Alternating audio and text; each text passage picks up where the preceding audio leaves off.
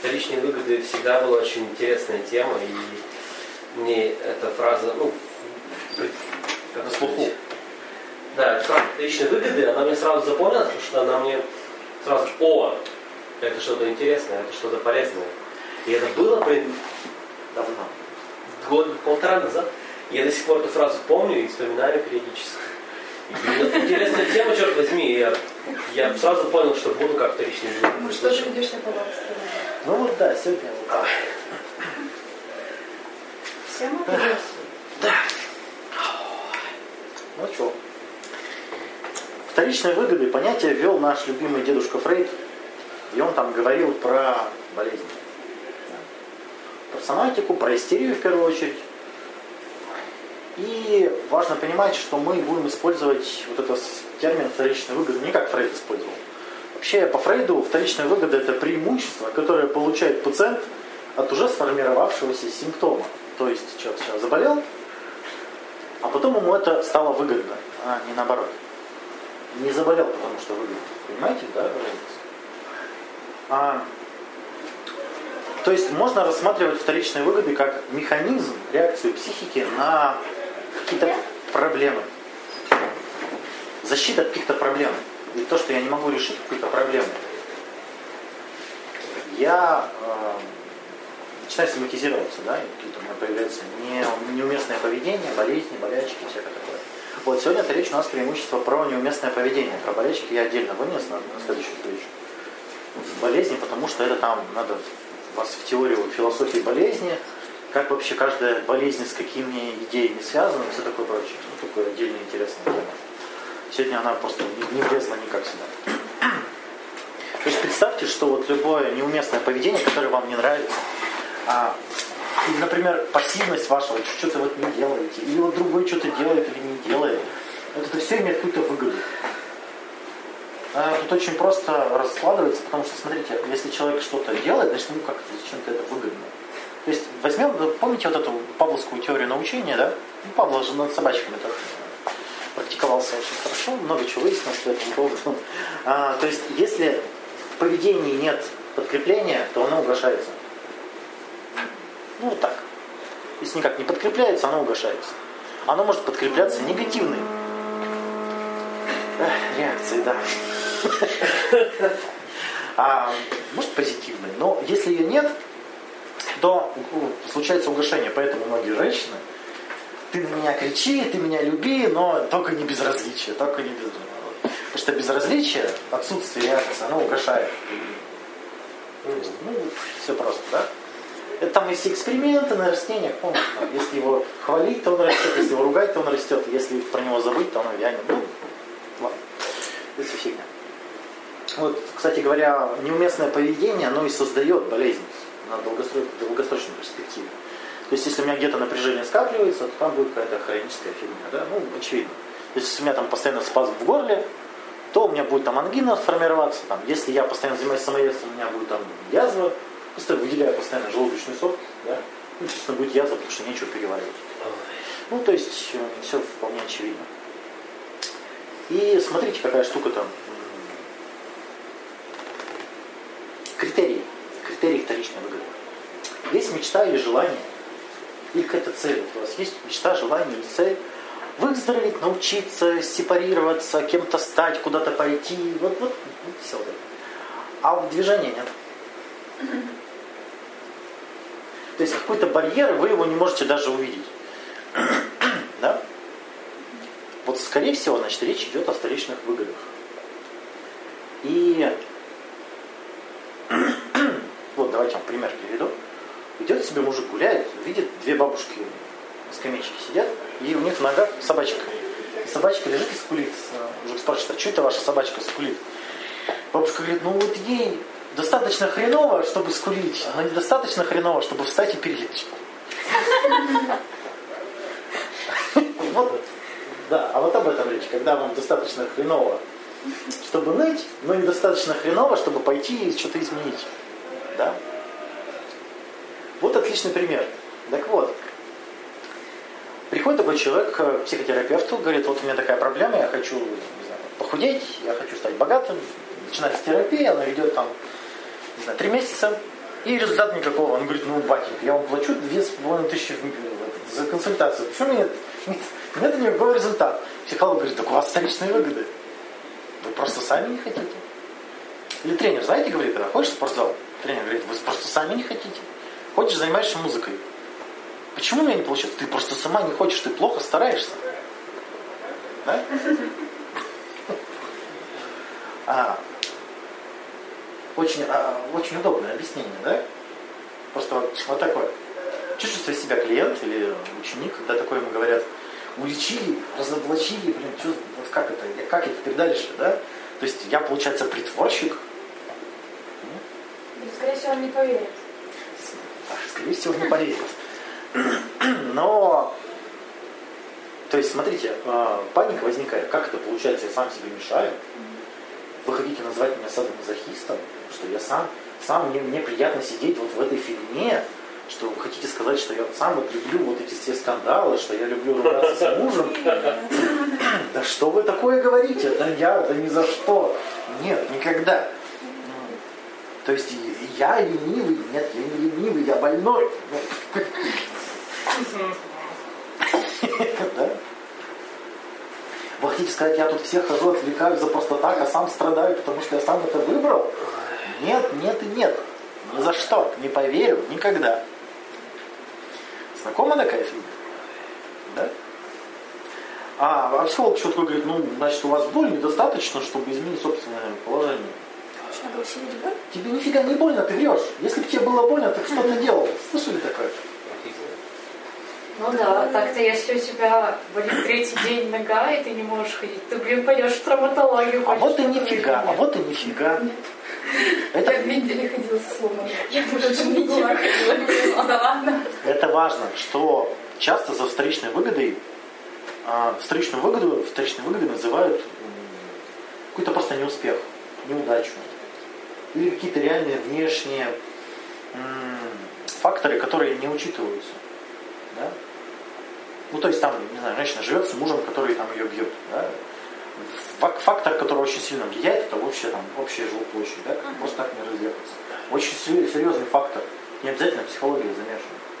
Да? То есть вот это все разрулить, это надо много чего ну, да, то есть там, и посчитать, и волю применить, и там, и все такое прочее. А тут им говорят, да вам вторичная выгода. Ну, она такая, а, ну да, ну все. Все понятно. И тут у Фрейда еще есть такая штука, как первичная выгода. Чтобы вам понять, что такое вторичная, нужно понять, что такое первичная. Первичная выгода описывается так. Не хочу в садик, хочу болеть. Я думал, вторичная. А вот сейчас я вот и разведу. А, то есть я пойду наемся снега и не пойду на контрольную. У каждого же было такой соблазн, когда идешь зимой в школу.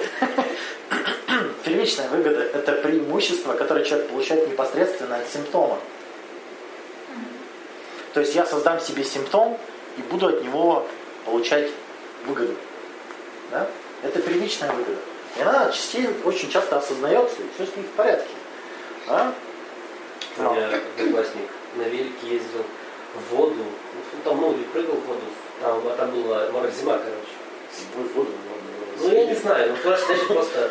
А, видимо, он до воды ездил на велике, я понял, я вспомнил. И купался в ледяной речке. Чтобы, чтобы, не, чтобы заболеть. Ну, и что, не получилось? Закаленный. Так вот, зачастую первичная выгода становится вторичной. Да?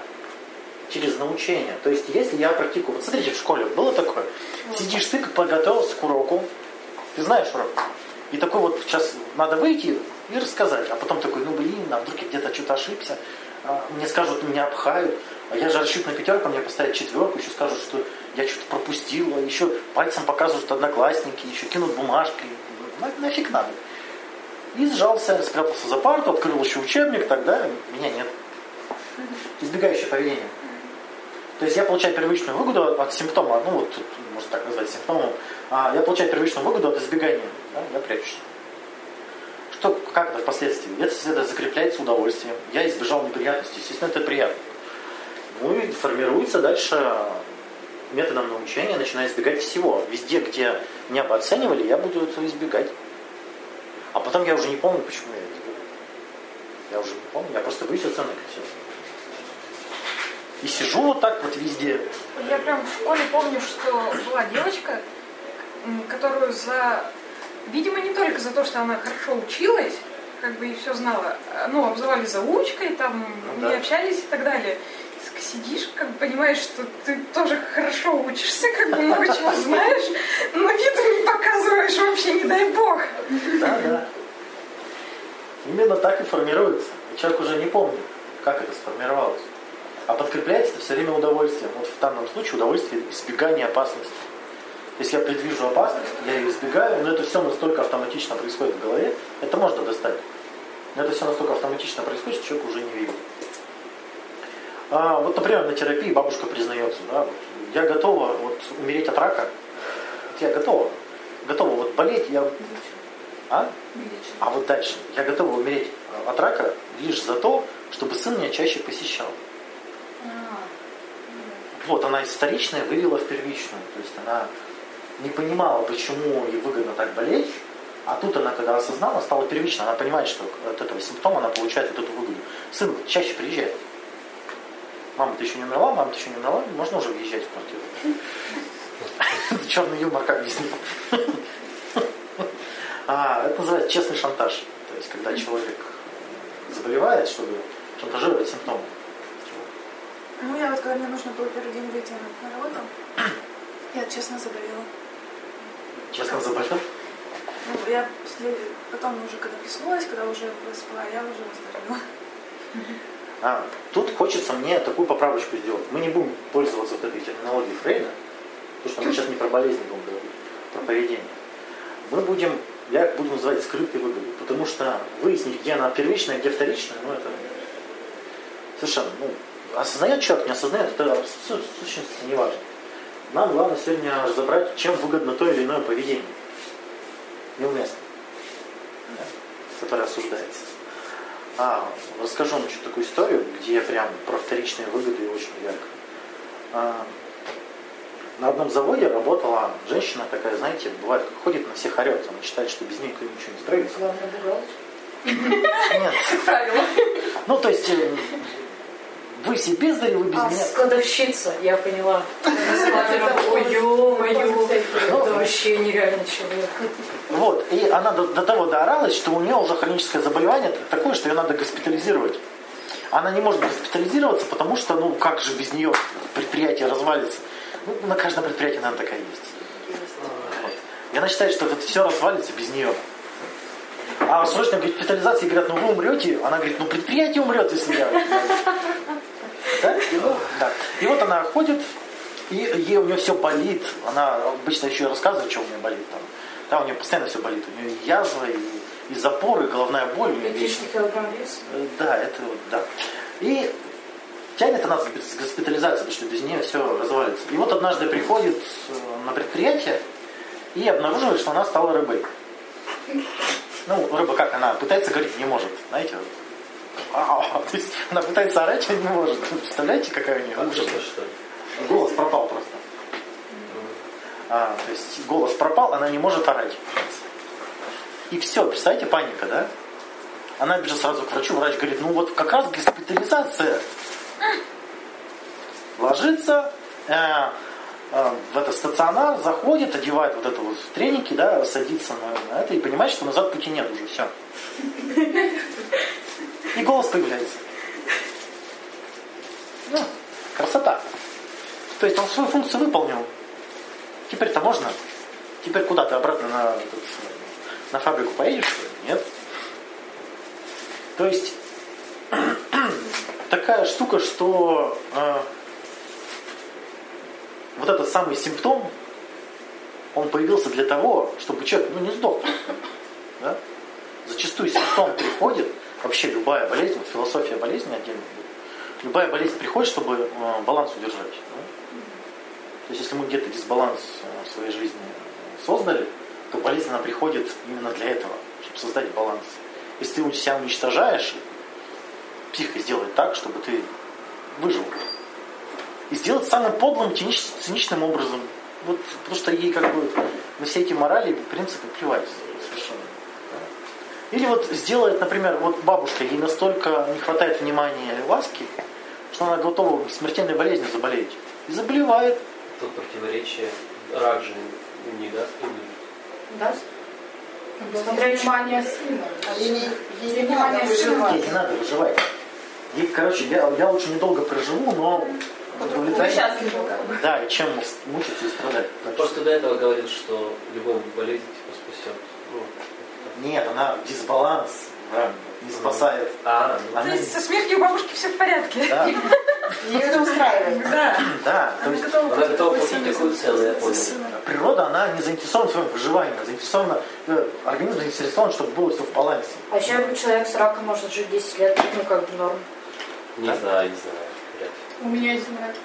Меня дедуля, он, короче, э, ну, он, в общем, я не знаю, он- я не думаю, что у него маразм, я думаю, что он придумывает. Он каждую ночь вытворяет какие-нибудь важные дела. Ну, там, я не знаю, будет бабушку тем, что бандиты лезут в окна, либо бабушка просыпается того, что он скорую вызывает, говорит, моей жене плохо. Она говорит, что я сплю, лежу, вы что, совсем? И вот мне кажется...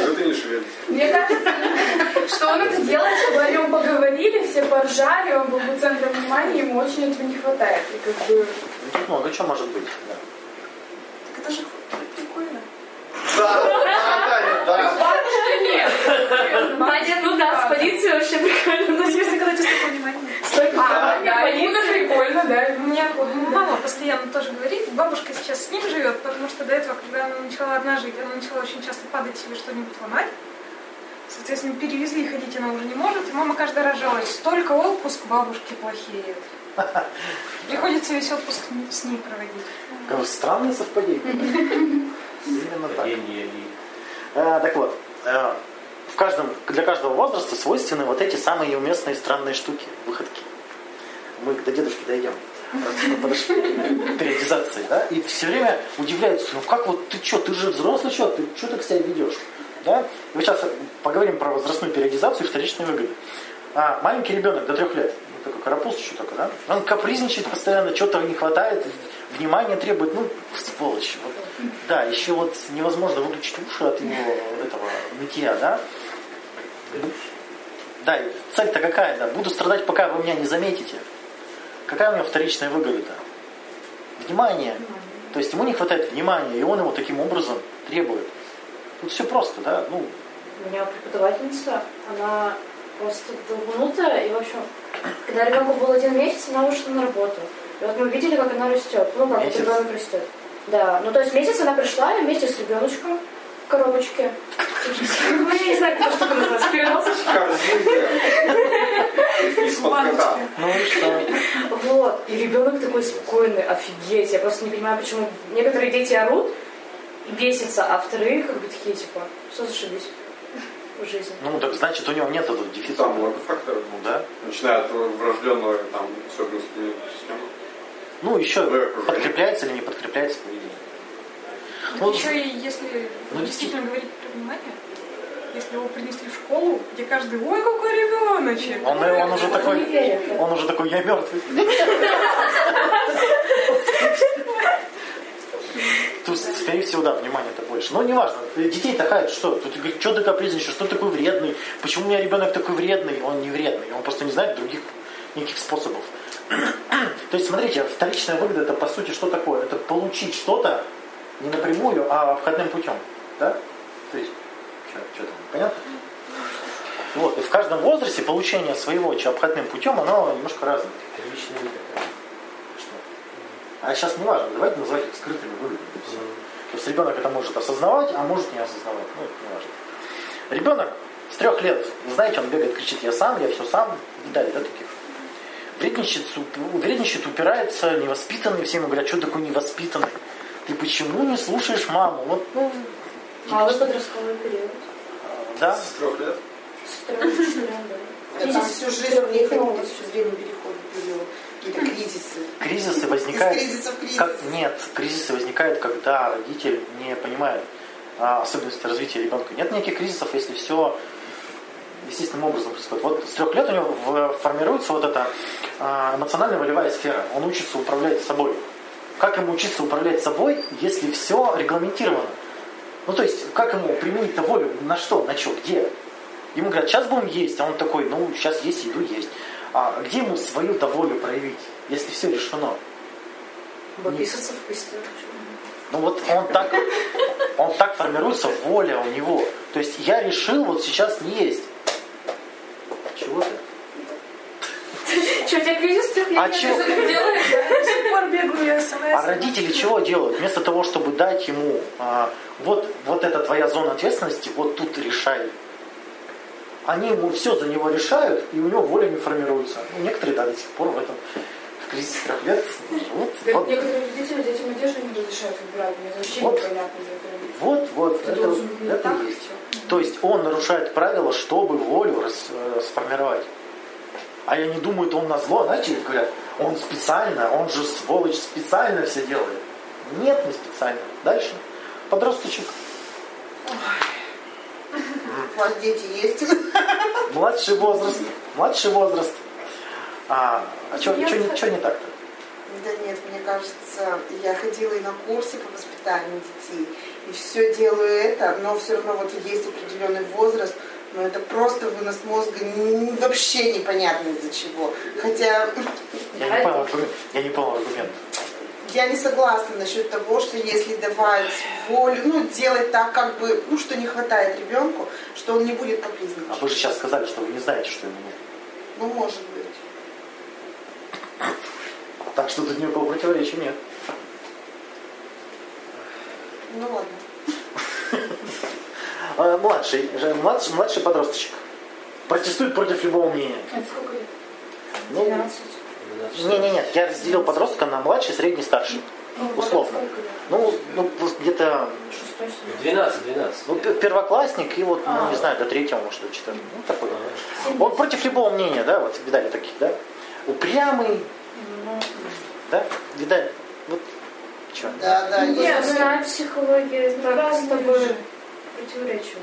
Нет, ну, есть же очень хорошие, послушные ребятки. А есть Вот значит, а, либо ему дают в семье эту возможность. То есть любой кризис это когда у меня а, мне против мне мешают развиваться. Это же противодействие всегда, верно?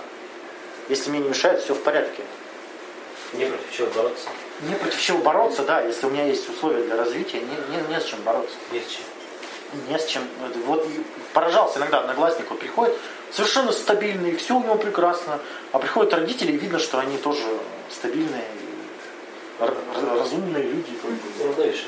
Да. Ну, так всегда видно по родителю, почему у реб- у ребенка проблемы. Нет, я не говорю, что они скопировали родителей, я говорю, что родители, Ну, видно по родителям, когда у ребенка проблемы.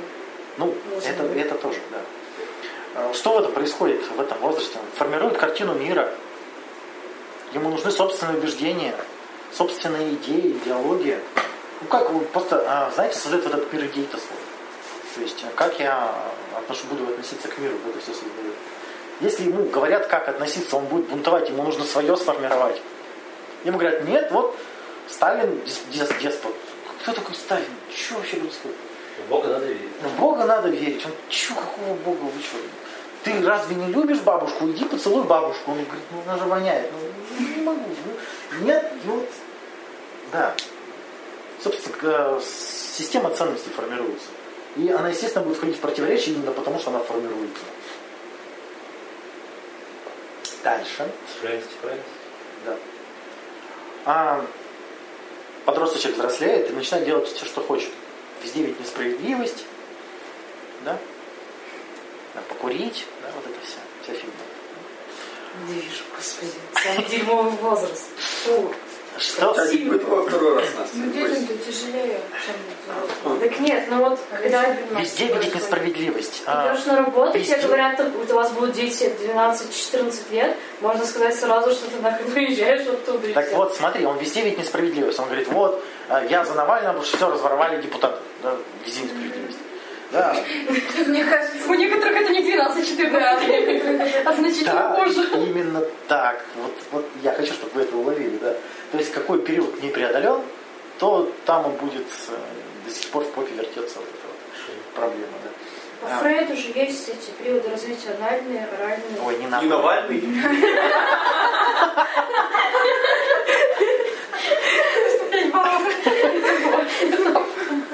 А, чего тут у, у ребенка-то? У него повышенная ранимость и чувствительность. Поэтому везде несправедливо. Везде ему больно, везде ему, везде все неприятно. Именно эту ранимость он и демонстрирует, по сути. Все опять думают, вот он что с нами борется. Нет. Он резко повзрослел, стал прыщавым и уродом. И у него сломался голос. У дев, девочки бегают, где мои сиськи? Тоже стра- трагедия, трагедия, да? И вот, вот в этом состоянии раним, очень, очень раним подросток. А ему говорят, там, не знаю, что они говорят, люби, бабушку? Учить хорошо. Учи геометрию. Учить геометрию. Учи, у тебя выпускные экзамены. Да, то есть- Все ж нормально. То есть, если э, родитель видит его ранимость и понимает, что он сейчас вот прям в очень сложный период, если ему не хватает вот именно деликатности в этом возрасте. В этом возрасте обычно родители предельно неделикатны. Вот просто вот предельно. Вот просто вот да. Меня папа называл сиська таракани. Ну. Каждый день. И потом удивляются, почему подростковый бунт? Именно поэтому. Ребенок против боли, ему больно. Он просто неистует от боли. То есть, если понаблюдать, так ведь? Он просто вот вопят от боли просто. Еще же родители, они не переключились, они ходят с человеком как с маленьким, Да, да. а он уже почти взрослый человек. Ну еще и общество на это все давит. Ну то есть общество считает, что они маленькие, Просто- а они считают себя дико взрослыми. Потому что... Это вот старший подросток, который начинает подражать, курить, пить. Значит, он хочет становиться взрослым. Он начинает... Вообще-то пробуют курить и пить и спать с 12 лет, ну, с 11. Власть рано начала. Ты к чему сейчас? Потому что старший возраст идеален. С ним уже можно разговаривать, не люди. Не, просто я думаю, ты меня дополняешь, со мной споришь или чего? Ну, Дополнение. Возможно, спорю.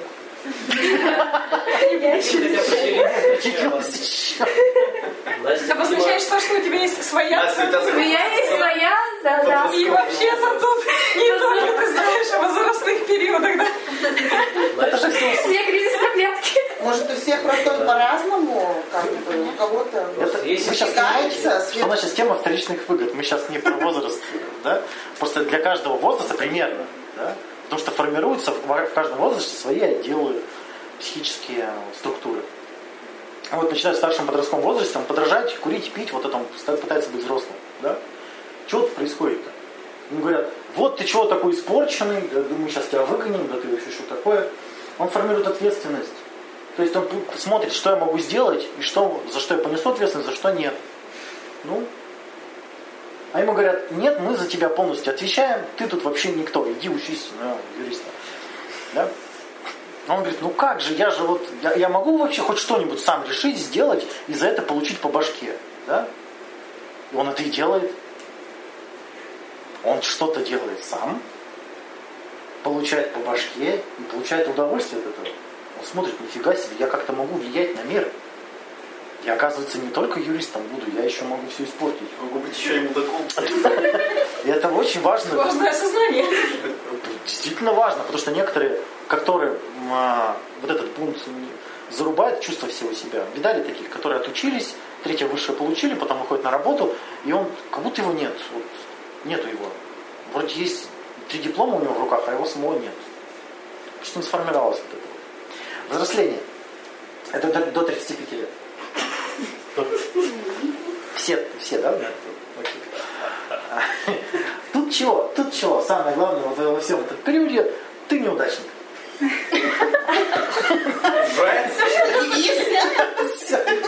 Не понял идеи. Ничего не успел. Что бы ты ни делал, что бы ты ни делал. Тебе говорят, ты должен жениться, ради детей, родил, женился, тебе сказали, карьеру не сделал. Ты сделал карьеру, женился, родил детей, сказали, не путешествуешь. Ты путешествуешь, не успеваешь детей родить, зато карьера. Тебе говорят, значит, ты йогой не занимаешься, давай, ну вот, ты все время неудачник. Окей? Все время есть пример, который Да, можно да, привести. да, да. Ты все время не, не тот, не там и не то делаешь. Вот. Да? Вы сейчас вот в этом, да, наверное, сейчас. Нет, не такой У некоторых еще все впереди. А какая вторичная, Или уже все. какая вторичная выгода делать не то, не там и не с тем? Ну, искать свой путь, интересно. Да, именно. Поиск себя именно. То есть, если все делать правильно, ты себя не найдешь никогда. Но есть шоссе, по нему все ездят. Вот, кто не был, А ты такой, оп, а тут что-то отворотка. Именно. Именно. То есть, если ты не был никогда неудачником, то ты себя никогда не, это, не, не нащупывал. Вообще стрёмно. Да? Когда там отучился, отработал, и тут понимаешь, что есть еще другая возможность, но ты там будешь неудачником. В любом случае, вначале будешь неудачником. Да, да. Так не неудачник, неумехой сначала будешь. Вот. И так нет, э, тут, смотрите, тема вторичного выхода так какая. Тебя начинают спрашивать, зачем ты туда полезешь? Ты же ничего не умеешь, зачем ты будешь дурочкой, зачем ты там же, ну там же денег Ты же мало. ничего не добьешься. Ты Так не еще же есть и люди, которые уже добились ого-го, и они скажут, кто это тут? Да, да. И вот люди удивляются, зачем ты туда полез? Вторичная выгода познания себя. Это приятненько. Это приятно. Прикольно. Если осознаешь, это первичная выгода, тогда еще быстрее движешься. Да? То есть, а что я могу, а, а если я буду вот этим, как я буду себя ощущать? Если я буду, как, как мне быть в костюме дизайнера, да? как мне быть в костюме художника, как мне быть в костюме музыканта? Он подходит и жмет, «М, вот какие мои габариты, оказывается. Э, Взрослый возраст, 35-45 лет. Это что нас всех ждет? Импотенция? Некоторые, Это, ну, кстати, ты, ты, кстати, хорошо подметил, социальная импотенция. То есть это без напрягов, пивко, на диване, Телевизор. телевизор. Это вот, э, смотри, как развивается. Ребенок бунтует, а, вот давайте, я, кричит я сам, потом бунтует, потом курит, потом женится, становится неудачником и лежит на диване. Наконец может нормально пожить. Нормальная жизнь. Ну, Да, так. Спокойствие. Нормально. Спокойствие. Вот, не нужно напрягаться, вот это вот, женщины жалуются на таких мужей, вот он, вроде, у него должность, он может карьерный рост, а он лежит на диване. Сволочь не напрягается. Мгм. А она жопу рвет. Себе. Не ему. Ну вот. У меня такое ощущение, что Миш в армию сходил, посидел там и с тех пор не напрягается вообще. Ну, вот значит он опережает. Нормально. опережает. И все, Да, да, все, у него все хорошо. Все удивляются, а что не напрягаешься? Столько свершений, столько всего. Все ему говорят, ты чего, ты про- прожигатель жизни, ты лентяй, подумай. Вот, ну, да? Чего, какая вторичная выгода у лентяйства? Это как у Буковский, типа, Я я алкаш, отвалите от меня. Да, мне комфортно все. А, тут вторичная выгода экономия энергии. То есть я так задолбался, что мне нужно восстановиться, поднакопить. Да? У некоторых это случается рано. Да. А с 45 лет начинается красота. Ну, там обычно все разводятся, бросают семью, заводят молодых любовниц. Баба, баба ягодка. Да. Чего ты? Ты можешь не разводиться. Тебе еще до этой трагедии еще. Да, тебе надо замуж Я же представляю, как меня Я Я наоборот так рада, что я узнала, что у меня после 45 лет что-то что-то еще там ждет. А тут зачем? Наоборот. ВКонтакте паблик есть, который называется «На пенсию жизнь только начинается». Какая вторичная выгода у совершенно, это совершенно бессмысленный фильм? Везде есть Что и происходит много. после 45 лет? Что? Что происходит после 45 у женщин? Климакс.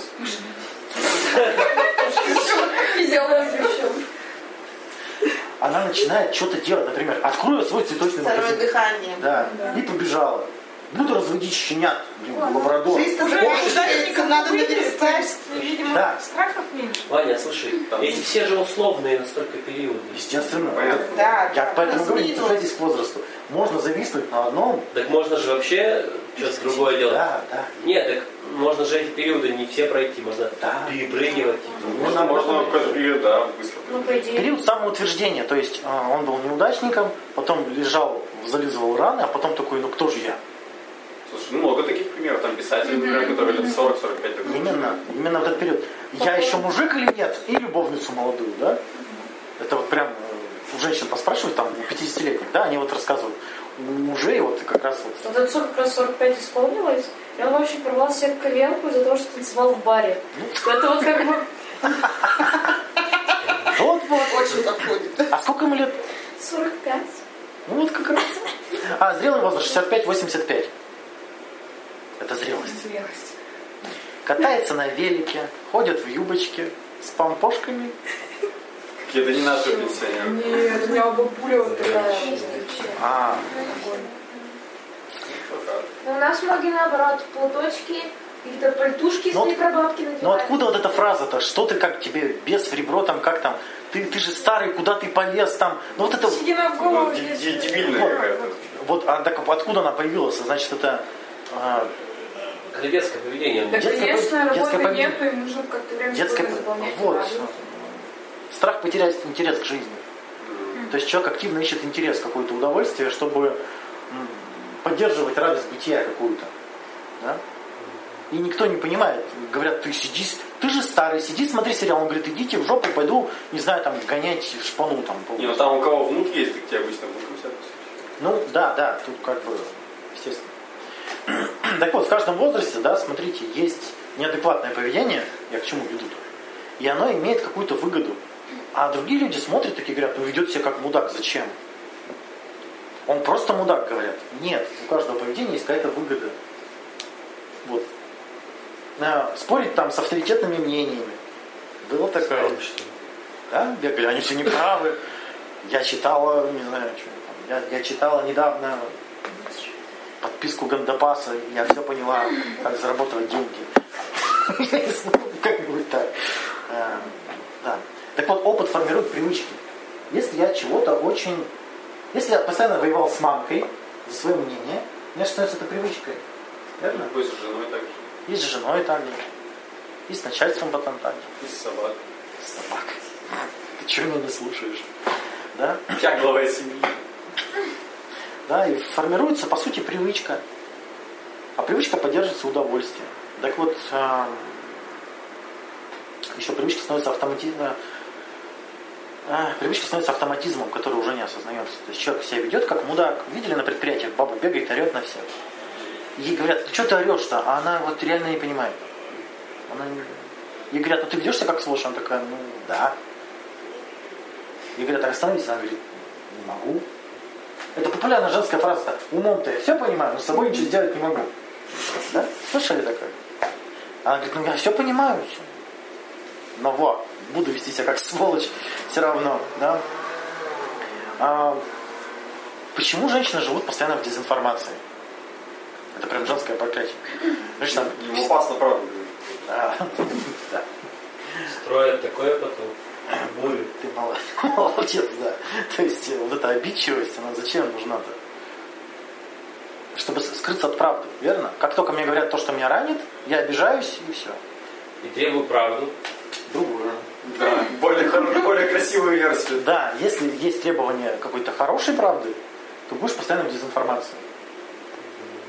Да, поэтому многие женщины живут и не понимают, где они вообще живут и что, что вообще происходит. Да? А, то есть вторичная выгода, она служит для того, симптом созданной вторичной выгоды служит для того, чтобы прикрыть проблемное место. В каждом возрасте есть проблема. Появляется какое-то поведение, чтобы прикрыть это. Да, чтобы получить, удовлетворить те потребности, которые не удовлетворяются, чтобы прикрыть эту проблему удовлетворения этих потребностей. Сейчас я перечислю все скрытые выгоды, вы будете говорить, вам это нравится или нет. Я их разделил условно на три большие подгруппы. Первая подгруппа удовлетворение потребностей. Там все просто. Экономия энергии отдых. Да? Когда вы творите какую-то фигню, и цель лежать на диване, то, скорее всего, вторичная выгода это отдохнуть, по сути, да, от всех. А требований в том числе. Если вы сами от себя требуете быть успешным, сами себя задолбали этой идеей, очень удобно напиться, а потом лежать с похмельем и говорить, ну как же я могу быть идеальным, если у меня такое похмелье? Никак. Люди в лес уезжают, что от них почему-то Ну да. Получение внимания, одобрения. Ну, это классика, самая классика, да, когда а, обижаются, когда болеют, когда там ноют, вот это вот все. И одобрение, да. Дальше гордость за себя. Вот зато я. А они еще могут добиться там брата, например. Ну, это то- тоже. То есть, зачем ты пятый год живешь с этим алкашом? Но зато я. Я такая молодец, я вот за семью. там. Святая. Да. Себя приношу. Дальше. а, да я за тебя, да я вместо тебя, да я вот там, а, мама, зачем ты мне каждый день звонишь, тратишь свое время? Да, да я за тебя волнуюсь. Ну. святость, мученичество, уникальность, избранность. Да? У меня такая проблема. Нерешаемая. Ни один врач не может понять, что со мной. Ни один. Никто не может понять. Я уже у пяти психологов была, и они все после меня уходят в запой. Потому что я такая вот. Да? Ну, это, это из паблика ВКонтакте я беру вот эту фигню. Да? Там же пишут, ни один психолог не может меня слушать, потому что я такая вот. прям, Такие, такие проблемы. Громко. Ну да, там спойлер, да, небольшой, что все проблемы однотипные. Там даже одними и теми же словами говорят. То есть. Принадлежность. Я с вами. Это выгодно? Ну, например, приходит тебе подружка и говорит, у меня муж такая скотина. Ты говоришь, у меня тоже скотина. Они такие все скотины. Я вас так понимаю. Да. То есть она готова сделать мужа скотиной для тебя, лишь бы быть в сообществе с... Подружек. Их не надо делать, они сами сделают все. Опытный человек. Оперла. Оперла. Дальше. Мотив к развитию. Это позитивное вторичное следствие. То есть я могу все расфигачить в своей жизни. Вот зачем я это делаю. Да, вот. Да, ради развития Осталось только на улице пожить, и тогда точно, ух, разовьешься. А, вот что бомжи. Нет, потом будет стимул, э, потому что придется точно работать. В Да, Японии. кстати. Когда я живу работают. дома, Нет. Что-то они так и не это, не сподвигаются. Избегание близости. Безопасность.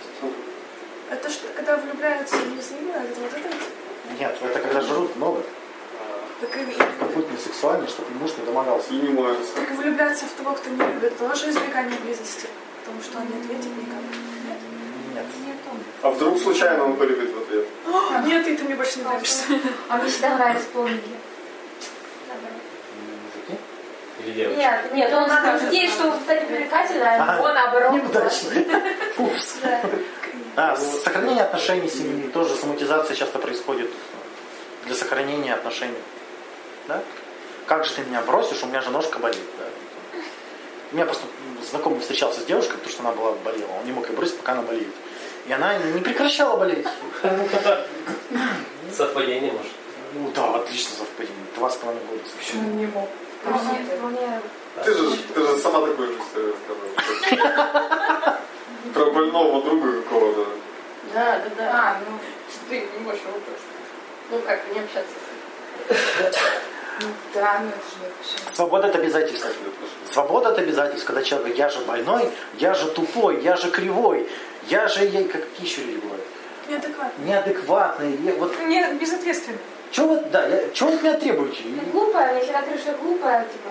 Ну, отлично. Вот и все. Что от меня хотите? А, самый, да, вот, кстати, да, к этой теме сейчас подходим, сейчас перечислю и вас это шарах. А, самопознание. Вторичная выгода может быть самопознание. Когда я специально болею, чтобы прочувствовать свое тело. Когда я так запустил свое тело, нет, не странно. Когда я не чувствую вообще, ничего уже не чувствую. А потом лежишь, телушка, и тут болит, и тут болит, как замечательно. Можно на тренировку сходить один раз просто, и все болит, и так классно. Я, во-первых, я живая, во-вторых, я тут есть. И меня много. Вот. Ну да. Дальше разрешение ситуации, то есть это зачастую уход из ситуации. Вот это снять ответственность. Да? А, избежать риска провала. То есть я не могу это сделать, потому что я, я не могу, я, не- я неудачник, я там, и все такое прочее. А, изоляция, защита от мира, да, когда я боюсь всех, все вокруг, все сволочи, уроды и негодяи, я просто так защищаюсь. Я говорю, я больной, я никуда. А, ну, друзья говорят, пошли с нами пить пиво. Ты такой вспоминаешь, блин, я вчера с ними ходил, танцевал на столе и по- потерял свою карьеру. Карьерус. Ну, Бумажник, может. нет, ну это я Настя дополнил Настя, например. И потом говоришь, нет, ребята, у меня язва. А потом смотришь, она и правда язва. А, Страх перемен, соматизация. Соматизация – защита от травмы. То есть, когда меня что-то травмировало, я не хочу, чтобы травма повторилась, я начинаю болеть. Да? Жен- Женские проблемы с этим связаны. Он переспал, меня бросил, всякие. теперь у меня круглосуточно молочница. Все. Кто теперь ко мне? Все, никаких провалов не будет. Красота. Я же не подпущу никого, у меня же проблемная. Я же лечусь у врача третий год. Какие? Такие ходят, лечатся. Дальше. Удержание картины мира. Когда а, отец там говорит, а, как там, пока я жив, вы там не, не женитесь, да, например. Ну, такая у него картина. И вот они пытаются пожениться, а он такой, а хрен вам там. И вот начинает вот Болеть или что? болеть. Ну, то есть там должны въехать молодожены в квартиру жить, а он там специально жизнь невыносимой делает. Чтобы удержать эту картину мира, что я тут вообще-то решаю, кто тут женится, а кто нет. Защита от успеха. Это очень популярная штука. Защита от успеха. Многие боятся успеха. А сейчас, я сейчас расскажу. А, то есть человек представляет, так, если я достигну успеха, стану успешным, что же будет-то? Пустота, мрак. Что дальше-то? Нужно будет поддерживать это состояние. Поде- Нахрен, нахрен. Я, Не было нет. я сделаю так, чтобы успех был где-то в будущем, но недостижим. Ну, вот так вот. Ну, еще ради стабильности люди еще замучивают всякие штуки. Я, кстати, перечислю, какие. Это сейчас просто, чтобы вы примерили на себя что-нибудь вы такое используете или нет. Или как инструмент воздействия, как манипуляшки. Это обвинение. Вот я тебя послушала. Из-за тебя я вот теперь. Я на тебя все годы лучшей жизни потратила. Как месть. Пусть тебе будет стыдно. Посмотрите, родители, какая у вас дочь больная. Не стыдно? Ну, такую неудачницу родили. Месть, пожалуйста. Правота. Знаете правота у родителей? Ты не пойдешь гулять. Почему? Ой, ой, сердце, сердце, сердце материнское чувствует, что там какие-то негодяйства. Там ты будешь счастлив, а я нет. Это несправедливо, поэтому сиди дома. То есть соматизация как аргумент. Или проблема как аргумент. Или я... У тебя там счастливая семья, а у меня муж алкаш, поэтому я права. У меня знакомый парень есть, он э, не, может, ну, он только начинает встречаться с какой-нибудь девушкой, у него мама сразу болеет, у нее вообще чуть ли не прединфарктное состояние. Ого. И мы ему мы пытались как-то с ним разговаривать, что ты понимаешь связь? Он говорит, нет, это же мамочка, она ты хочешь, чтобы я женился поскорее? Нет. Смысл жизни. Смысл жизни. Я мученик, я страдалец, я самый несчастный человек. Даже религия даже сделала их почетными гражданами. Же, и даже портреты их висят в церкви, да, мученики. Вот. Почетные мученики, да. Черные граждане Царствия Небесного. Ну, серьезно, они ходят, им свечки ставят, да. Так вот, смотрите, это все про вторичные выгоды, как они где проявляются, я их перечислил, больше, наверное, нет. Да, больше, наверное, нет. И вот, как в медицине диагностируется болезнь? Методом исключения. То есть мы сдаем анализы и исключаем. Вот этот анализ говорит, что вот этого нет, вот этого нет, вот этого нет. Верно? И в итоге приходим к тому, что все исключили, что-то одно осталось, скорее всего, это и есть болезнь. Ну, причина болезни. Так, да, медицинский подход. Психотерапии также. Прежде чем искать вторичную выгоду, нужно исключить все, всю первичку. Если вся первичка исключена, и вы прям точно уверены, что вам ничего не мешает, вы очень хотите достичь цели, но не получается, вот тогда ищется вторичка, только тогда. Потому что очень удобно назначить, а, я просто не хочу успеха. Нет. Не- Может быть, не в этом дело. А, Дальше. Может использоваться симптом как инструмент да, достижения какой-то цели. Тут надо смотреть, я реально достигаю какой-то цели или нет. И смотрите, еще такой пример. Например, ссора начинается, у человека, скачок давления. Да? С ним уже нельзя ругаться, он прав. У кого давление скакнуло, тот и прав. Очевидно же, да? Кому скоро будет, а тут прав. Зачем? А, Посмотри, до чего ты ее довел. А на ребенка нагружает ответственность, он заболевает, ну кто простужен, тот в безопасности, да, то есть У нас так в школе было. У нас, если препод нас не могла поставить, ну, чтобы мы замолчали, У нее, короче, была истерика, вызывали скорую, и все. Урок заканчивался, все расходились по домам. Короче, всем было выгодно. Ну, все ей, было, да. В общем, неуместное поведение, я так называю в кавычках неуместное поведение, то, то поведение, которое вы считаете неуместным, некрасивым, противным так далее, э, содержащее вторые выгоды, появляются тогда, когда мы не можем действовать прямо. Мы не можем получить э, желаемое прямо. То, что я перечислил, мы не знаем, как это получить по-другому. Не знаем, как стать э, особенными, не знаем, как получить смысл жизни, не знаем, как получить внимание, не знаем, как получить заботу, не знаем, как избежать ответственности, не знаем, как назначить всех мудаками, мы не умеем. Нам нужно как-то вот изворачиваться. Да? Вот для этого и появляются вот это вот, э, все формы поведения, которые выглядят очень мерзко со стороны. То есть это, по сути, детский способ решать проблемы. Вы если посмотрите на детей, у них у всех практически все поведение на вторичных выгодах основано. Он не может действовать прямо. Он говорит, купите мне киндер-сюрприз. Ему говорят, ты охренел? Нет. Все, прямое действие не сработало. Будем действовать нечестно. Вы меня вынуждаете. И вот так, да. И сопровождается все это страхом разоблачения, поэтому вторичные выгоды лечатся очень выявляются очень сложно и лечатся очень сложно, потому что человек, как это меня разоблачили же, я тут, Не, не будет признавать. да, он же получает, он же получает то, что надо.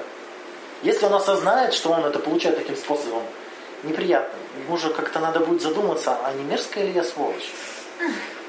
Зачем об этом думать? Нет. Рак приходит неизвестно откуда, простуда тоже, болезнь из горла тоже, и повышение давления тоже связано с погодой, очевидно же. Очевидно. У меня мама мне говорила, а, у меня с погодой связано. Я говорю, купи барометр. Купили барометр, повесили, делай замеры. Ну, барометр же показывает, как это, да, давление. Ну, есть взаимосвязь. Ваня со своим научным подходом все испортил. Все испортили. Мне Ну. очень нравится, можно? Мне очень нравится пример, когда я болел, лежал, такой, о, температура 38. Мне подарили набор Лего, смири 36,6. Не, отлично! Супер, я могу играть в Лего новый. Да. Вообще. Смотрите, чем сильнее внутриличностный конфликт, то есть конфликт между я должен и могу, да, тем сильнее нужна, серьезнее болезнь нужна. Серьезнее выходка и более мерзкое поведение. Да? Да, именно так. То есть ребенок, смотрите, что он делает. Ребенок, чем сильнее конфликт, тем серьезнее болезнь. М. Ну вот. Ребенок, например, э, привык, что он когда болеет, получает больше внимания. Как только ему надо внимание, он начинает ныть. Видели этих детей с опухшими от слез глазами? Вот он третий час ревет. Сопля такая. Вот вообще, да. Вот он уже ему, ему плохо, он уже сейчас в обморок бьет. Нет, пока внимание не получит, он будет. да. И вот совет, который вот психологов хотят побить за этот совет. Когда ребенок болеет, не трогайте его, игнорируйте его, забейте на него. А уделяйте внимание, когда он здоров. В семьях же наоборот все происходит. Ну, в смысле, мне кажется, покупать, никаких вкусняшек не покупать. Это обычно, когда болеешь, там тебе и Вот, вкусняшка, вот. мармеладок, и там давай выздоравливай. Вот, да, и происходит научение. Ребенок видит, что когда он счастливый, он никому не нужен. Ими не, да, не, не покупать. Когда ты счастливый, ты нахрен никому не нужен. Поэтому все у нас в России ходят и как только улыбнешься, тебя пошлют нахрен. Да, еще американские тренеры приезжают и говорят, говорят, всем улыбайтесь. Видели этих продавцов, да, которые на американских тренингах были? Вот они тебе улыбаются, в магазине такой, что ты хочешь скотина? Что ты от меня хочешь? У них, естественно, улыбаться, но не получается. Ну, вот, да. У них работа она такая, что не надо там улыбаться. Да улыбке видно, ты сволочь, мне из-за тебя приходится улыбаться. Как это работает? Чтобы разрушить привычку, нужно изъять удовольствие. Все просто. Если у вас есть привычка, значит она чем-то подкрепляется. Значит, она сформировалась в результате научения э, тысячами э, часов практики. да. Если изъять удовольствие, она будет естественным образом угошаться. Нужно обнаружить это удовольствие и оттуда ее изъять. Как это сделается? Обнаружить вторичную выгоду и получить ее другим путем. Все. Казалось бы, все просто. Ну, просто, да? А, видели, да, ролик Сикея выкладывал в группу, где он там про ложь-то рассказывал?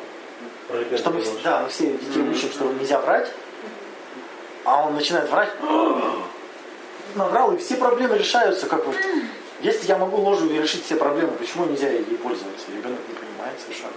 Точно так же со вторичкой. Если это решает все проблемы, почему нельзя пользоваться? Мама говорит, иди работай, иди работай. Мама, ну у меня же панические атаки. Я же не могу. Я же вот... Я слабый. Да. Мама такая, а, ну ладно. Через пять лет можно тебя спросить об этом? Не-не-не. Только через 10. Тогда вот нормально. И вот такие люди ходят. Видели, сколько роликов по, по паническим атакам в Ютубе?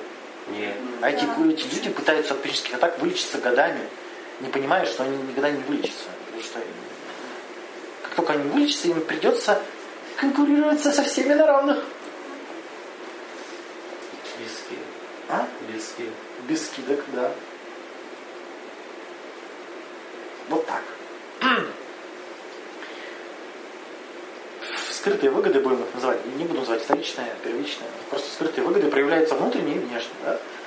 Внешне это преимущество, которое в меж- в межличностных отношениях, то есть когда я могу как-то на кого-то повлиять. да. Ну а внутренне это когда удовлетворяю свои потребности. Все просто. А почему же она называется ее, почему же называют ее вторичной-то, блин? Почему вот это вторичная, вторичная, вторичная? Когда она просто скрытая. Вторичной ее называют, потому что первичный проигрыш. И все. Первично. Первичен проигрыш. Ну, проиг- проигрыш больше, чем. Ты проигрываешь, все видят, что ты проиграл, но никто не видит, что ты при этом выиграл. И даже ты сам, потому что как только ты признаешь, что ты таким способом выигрываешь и всех обманываешь, Это у нас же был город страдальцев, я выиграла. был, был, был. Ну, я вроде выиграла, но и не- А у тебя за счет автомата, наверное? Нет, у меня вы... там мы, мы голосовали эти жетончики. То есть я обижусь, заболею, оскорблюсь, а, скажу, что я там страдалец, что все нечестно, несправедливо, и из-под получу все, что, что хочу. Красота. По-моему, ну. А, еще человек говорит, я не понимаю, почему так делаю. Женщина приходит, я не, почему- не понимаю, не понимаю, что такая дура. Я дура, я не знаю почему. И как это, у меня бар- бардак в голове. У меня такой бардак в голове, и я не понимаю, почему я так делаю. Начинаешь ей рассказывать, она говорит, не-не-не, не надо мне рассказывать, я дура, меня все устраивает. Я- такое вряд ли скажу. ну, примерно так и говорят. Суть, Другими суть, не слова. Да, то есть я дура, я все. Так в тех же женских пабликах часто пишется, что надо быть дурой, тогда ты будешь счастлив. В ведах вам пишут, что не надо раз- пытаться разобраться в женщине. Она будет творить херню всю жизнь. Не надо пытаться. Все нормально. То есть вторичка говорит о том, что деятельность не целенаправлена. То есть если я не осознаю вообще, что происходит, то есть у меня нет цели, я получаю это, э, знаете, как это, М, Лотерея. не лотерея. Я адаптировался так, что не, чтобы не использовать интеллект вообще, мышление. Я получаю все вторичкой, то есть без, без планирования, без обдумывания шагов. Я просто устраиваю, создаю симптом и получаю все, что надо. Зачем мне тут мышление? Не надо мышления. Зачем ты что-то разбираться? Не надо ничего разбираться. Не надо. Зачем? То есть деятельность хаотична, аффективна, ригидна. Ригидно? Ну, что, все больше деградирует. Он, ты ему пытаешься что-то с ним поговорить, а он такой, ну я же дура. Ты такой, ну мы же даже не, только поздоровались. Ну, бу- были, да, такие вот? Да, постоянно. Мужик подходит и говорит, я вообще-то «Войну и мир» не читал. Ты такой, ну, поэтому я не могу сказать тебе по-научному, но мне здесь не нравится. Ну вот, это Марина рассказывала, как она ходит в бар читать книги. Уже история интересная, да? И к ней подходят мужики и извиняются, что они не читают. То есть они так и начинают разговор. Я не читаю, но вы со мной поговорите, то, что я не читаю. Вторичная выгода тут получается как раз избежать э, Разочарование. Ну, спросит, А меня сейчас, вот, вот сейчас вот по, по каждым стратегиям отдельно будет полностью. Мне какая-то девушка скидывала скриншот, мужик пишет, не знаю, ей или тоже она скачала, откуда-то, так, пытается познакомиться, и, ну, у него, значит, первая фраза «Привет, там, мне 40 лет, э, машины нет, живу с родителями». Да, да. Именно. Сразу как бы обозначил. А, вот, мы к этому еще подойдем.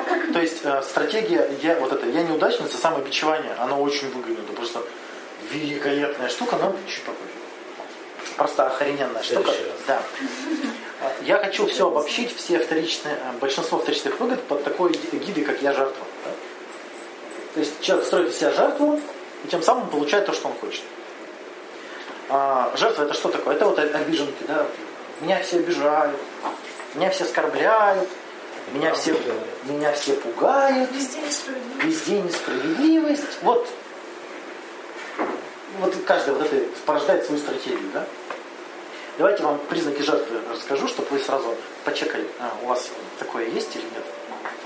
Жертва жалеет себя, постоянные жалобы, постоянные жалобы, ноет. Все, у нее что-то плохо, что-то не клеится. Подавленность, грусть, печаль, фрустрация как основное состояние. Ну, как говно в провод, знаете, бум, бум. У меня даже у одной из знакомой была кличка, как она, унылое говно. А прям так представлялась, я думаю, зачем?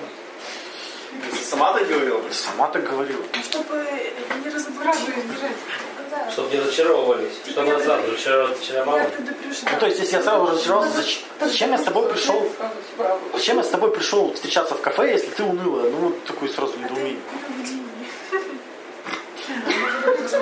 Раскрой мою истинную женскую сущность. Дальше. Вот, кстати, вот тренинги-то про раскрытие женственности зачем? Как сделать женщину из говна? Дальше. А- Ощущение безысходности и беспомощности. Я ничего не могу, все уже все разобрали для меня. Мужики как унитазы, либо засраны, либо заняты, да, вот это все. А, низкая физическая активность, слабость, апатия, сонливость, могут спать долго. Ну, О, спать, почему спать? потому что задолбала сама себя жалением. Вот э, люди думают, что депрессия, депрессия, депрессия самая тяжелая работа в мире. Получается, я работяга. Мозг работает на, на предельных просто мощностях. Ты лежишь и думаешь, как, какое все вокруг говно. Это же знаешь, сколько энергии тратится на это все? Чтобы вот взять и все обмазать дерьмом, все, что ты видишь. Получается, если меня будут называть лентяем, то я могу сказать, то, что мне сложно работать на самом деле.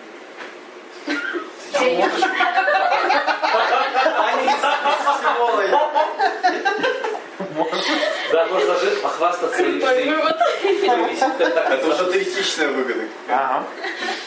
А у жертвы постоянное ожидание помощи. А постоянно жалуется, ожидает помощи. Но ее не принимает. Это прям Не принимает? не принимает. Потому что она перестанет быть жертвой, если она примет помощь. Вот тебя звали, например, починить компьютер. Я ничего не понимаю в компьютерах, ты начинаешь объяснять. Не надо объяснять. Сделай. Ты сделаешь, и что, проблема решается. Ты говоришь, чтобы проблема не повторялась, сделайте. Она говорит, «М, я хочу, чтобы она повторилась. Заткнись. Ты такой симпатичный. Да, Приходи чаще. именно. Ой, это было еще смешнее, когда человек приходишь, он говорит, мне вот Windows поставили, а программу не поставили. Я говорю, давай поставлю. Нет. Нет, я дождусь, я дождусь того, кто ставил Windows. Я уже неделю, а ты смакую. Ты хочешь у меня это... ну, Недоверие к людям. Но жертвы, все же сволочи вокруг, да? Обман. Непонимание личных границ. Это вот что жертву отличает очень. Вообще. Она не понимает вообще. И чужих вообще. Среди своих там обычно вместе. Желание нравится всем. Ну, это понятно почему, да? Потому что перфекционизм. Почему что? Что почему Почему нравится всем должны? Так потому что внимания не хватает. Чем больше я людям нравлюсь, тем больше я получу внимания. А, А так как, а так как все еще и а, нестабильные, нестабильные, я бы одному унылому бы внимания не уделял, а он, скотина, сволочь, не берет трубку, иногда не- пропадает, еще и не пропа- не отвечает. Я ему написал 50-53 сообщения, а он не ответил. А он еще в честен. Мне плевать, что там с ним, он должен мне ответить. А, нормально. Не тактичность в общении, но это не- из-за непонимания границ. Использование других, всем не должны. Одиночество, естественно, как результат. Это такой деятельности прекрасной. Отсу- Отсутствие близких отношений, постоянные болячки, неуверенность в себе, тревога, страх, обвинительная позиция ко всем, все сволочи обнаглели, все, все козлы, все, все без меня. Высокая степень зависимости ну, от чужого мнения, от негативных эмоций, от других людей, от отношений. Я уже заслезился. Это чего? Это же это, Ну, я представил себя в этой ситуации просто. это, культи- так жить. эта женщина внушается. Вы слабый пол, вы сами ничего не можете. Вы настолько слабые, что вы не можете сами себе жизнь обеспечить. Не можете. Женщина без мужчины же никто. Как же? Если ты одинока, ты Раньше это дефектная. было э, как бы так и было. Нет, не так, не, не было. Не так. В смысле? В каком-нибудь Это никогда не 18-19 веке женщина реально не могла устроиться на работу или что-то там делать. Ну, фактически не могла. А бордели? Да, Если только, ну, для женщины работа всегда находилась. если только, скажи сложнее все. Сложнее было. Ну да, ну там... Ну всем было сложнее. Всем было сложнее. Там было сложнее. акушерки и Понимаешь, всем было сложнее. Все равно всегда, мне кажется, были Фрейлины такие. Так вот, я вам перечислил вот это вот, Миша, Миша уже испытал отвращение, да? А, а какая выгода-то? Вот выгода вот такой быть. Какая может быть Это выгода? весело. Что? Весело. Весело? Весело. Там же Да, апатия, так депрессия весело. постоянная. Ну, когда внимание уделяют, это... Другие пытаются решить твои проблемы. Не всегда работает. Нет. Так ты не хочешь, чтобы их решать. Ты зависима вообще от всего. Вот это, смотрите, вы жертвой становитесь, когда обижаетесь. Вы говорите, меня обидели. да? Мне так обидно. Это роль жертвы. Это значит, я не способен сам удовлетворить свои потр- свои потребности. Кто-то другой должен меня осчастливить, а он это скотина не делает. Как же так? Я беспомощный, как же теперь быть? Мы оправдываем сами себя, что ли? Там снятие ответственности. Я сейчас все это перечислю. Ты держись, Таня. Ты главное держись. У меня есть